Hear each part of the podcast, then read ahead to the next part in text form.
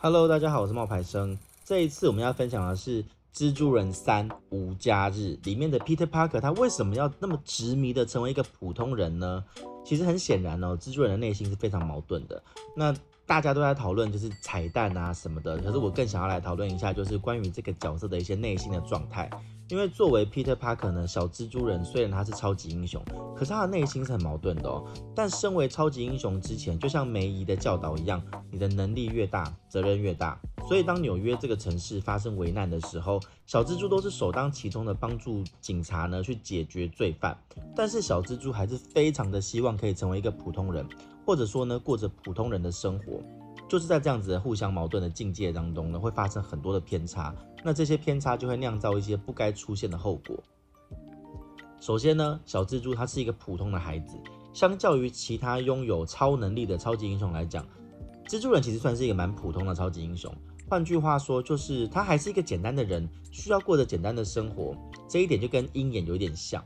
鹰眼呢，作为人类的极限，但是已经不止一次的表达自己想要退休陪伴家人的愿望。即便他们的能力再大，他们都最终还是想要回归自己原生的生活。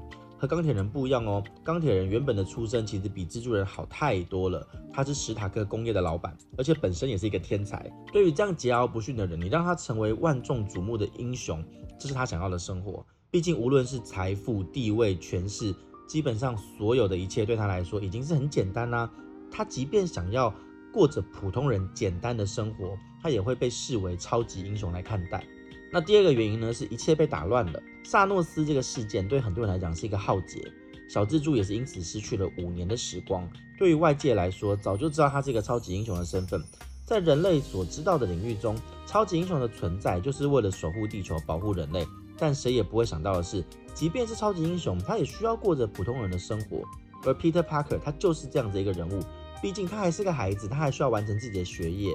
不过好像没有一所大学能够接受 Peter Parker 的存在，这会让这个学校成为一个众矢之的。毕竟超级英雄的存在必然会存在着反派，那万一哪一天反派对学校动手了，那自然一切就会发生无可逆转的后果，所有的一切是学校无法承担的。所以对于学校来说，必然是不会接受一个超级英雄的。那第三呢，就是身为超级英雄呢，Peter Parker 却非常想要过普通人的生活。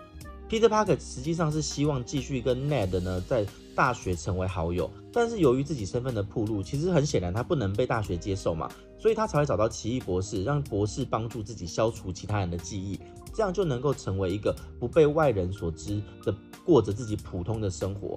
当然，如果所有事情这么顺利，那就更好了。但是就是因为这件事情没有想象中的顺利，才会发现后来一系列的事故。那最后呢，就是心愿达成的一个痛苦的结局。在蜘蛛人三之中呢，他最后的结局其实也是算是完成自己想要完成的一切了。但最后这个结果真的跟自己想象的一样吗？结果显然不是。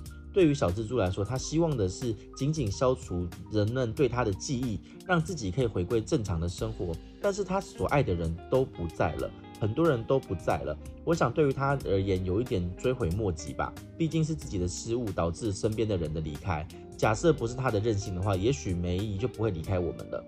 作为漫威宇宙的英雄呢，其实蜘蛛人呢这个被搬上大荧幕之后，就引起了很多影迷的关注，也是目前漫威众多角色被翻拍最多版本的角色。而且值得一提的是，每一代的蜘蛛人都有海量的粉丝。只不过对于蜘蛛人来讲，目前算上荷兰弟这个版本，每一代的剧情呢都是悲剧结尾。如果你已经看过最近的蜘蛛人无家日，你会发现相比以前的那两个版本啊，荷兰弟如今这个版本呢是最惨的。为什么这么讲呢？是因为我们来看一下蜘蛛人三代的版本，在各自剧情节点之后，前后所遭遇的那一些所谓悲剧的结尾。第一个版本呢就是。逃比的版本，他失去的呢是亲人跟挚友。作为无数蜘蛛人影迷之中的启蒙版啊，陶比的蜘蛛人呢一直被大家是誉为经典。尽管这一部作品呢对于原著的蜘蛛人设定来说存在了不少改编的地方，但依然呢不妨碍他成为很多人心目中最符合蜘蛛人的版本。而对于这一代蜘蛛人的版本来说，三部曲的系列是很完整的。这也是为什么当年这部电影能够拍一部票房就破一个纪录的原因。但是呢，这个剧情里面，陶比呢，他比较还原的就是蜘蛛人的叔叔班克的死亡，这也算是蜘蛛人呢起源中呢比较一个经典的剧情。这紧随其后的呢，很多粉丝就会觉得说，陶比的这个蜘蛛人比较惨的，就是在第三部猛毒的这个剧情中呢，蜘蛛人曾经的挚友，如今已经继承了绿恶魔的小绿魔，则是为了要成为这个剧情里面呢，让蜘蛛人无法释怀的一个结局。